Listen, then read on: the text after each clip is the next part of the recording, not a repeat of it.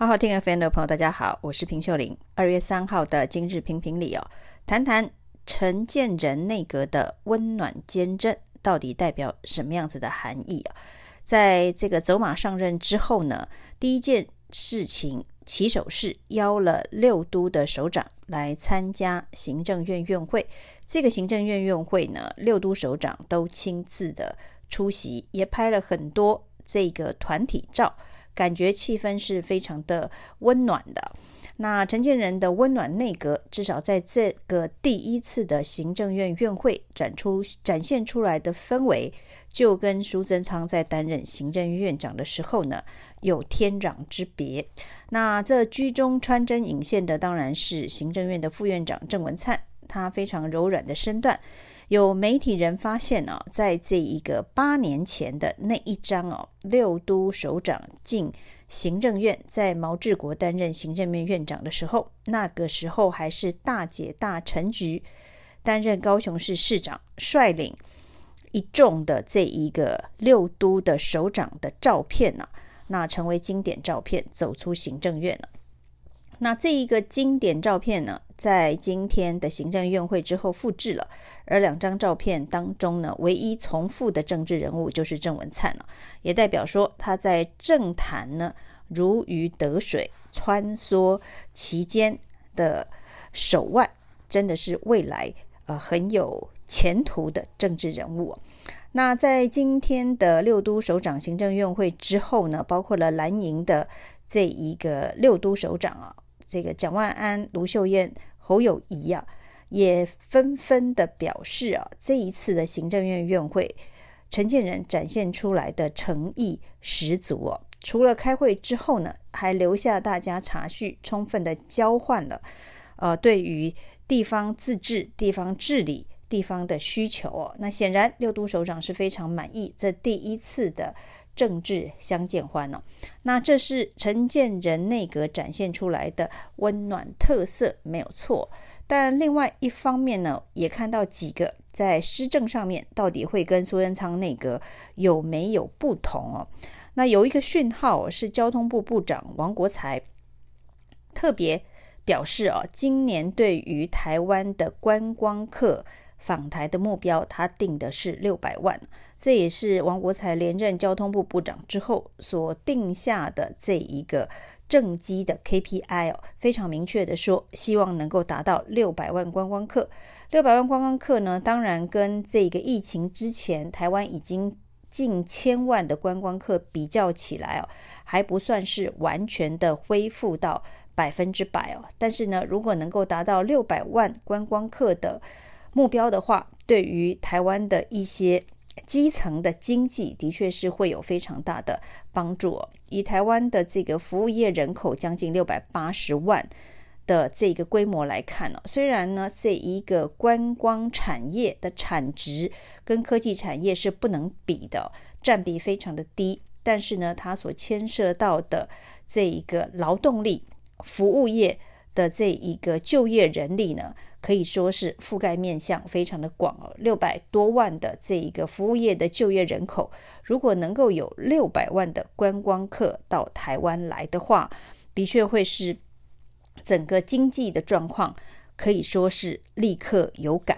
这也就是林佑昌常在他的脸书文上面所写到的，这个中下阶层除了科技业大财团之外，对于过去三年疫情期间的经济困顿是非常有感的，那种相对剥夺感才是民怨的核心啊。那如果呢有六百万观光客来台湾的话呢，对于这所谓的相对剥夺感的民怨，的确是可以减少很多。那王国材特别提到，这六百万观光客里头，他所设定的目标里头，有一百万是陆客，来自于中国大陆。那在中国大陆的这一个呃边境出境旅游逐渐开放之后，可以看到东南亚国家，那这对于这一个陆客是非常的欢迎啊。那包括了泰国呢，还有副总理带三个部长在机场铺了红地毯。来接待陆客，那在香港的部分呢，则是送出五十万张的免费机票，希望能够吸引更多人到香港去观光哦。大家其实对于疫情之后所谓的旅游消费的爆发是有蛮大的期待，也希望呢旅游消费的爆发能够提振呃已经三年封锁停滞不前的经济。那如果王国材的目标里头是有一百万的陆客哦，那第一个当然你得开放才会有哦。那我们现在对于中国大陆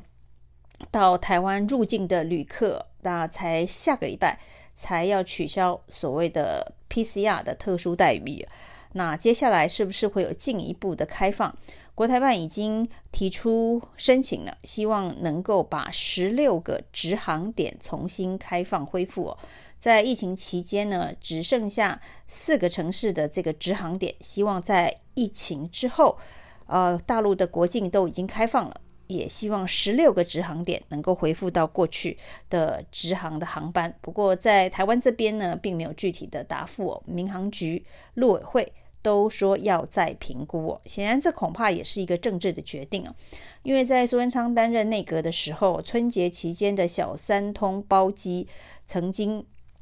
讨论要开放的过程当中，正好。而是中国大陆的这一个清零解封的一个政策出台的时间点。那中国大陆当时的疫情呃急剧的爆发，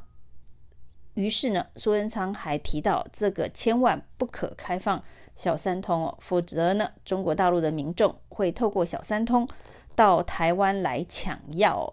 那会造成台湾的疫情破口。当时苏贞昌是用这样子的一个严厉的态度，呃，面对中国大陆可能的疫情以及小三通开放的决策。那甚至中国大陆针对这个食品重登记这件事情，造成了金门的呃高粱酒，甚至呢也在这个禁止出口之列。那在经过了这个国民党立委陈玉珍，这个金门的县长陈福海跨海去谈判之后呢，金门高粱酒，呃，率先解禁，其他的部分的食品也都恢复了这个注册，可以呃出口到中国大陆。那民进党政府说呢，这个陈玉珍跟陈福海其实是丧权辱国。那对于中国大陆所提出的一个中国的原则，并没有做出正面的呃反驳。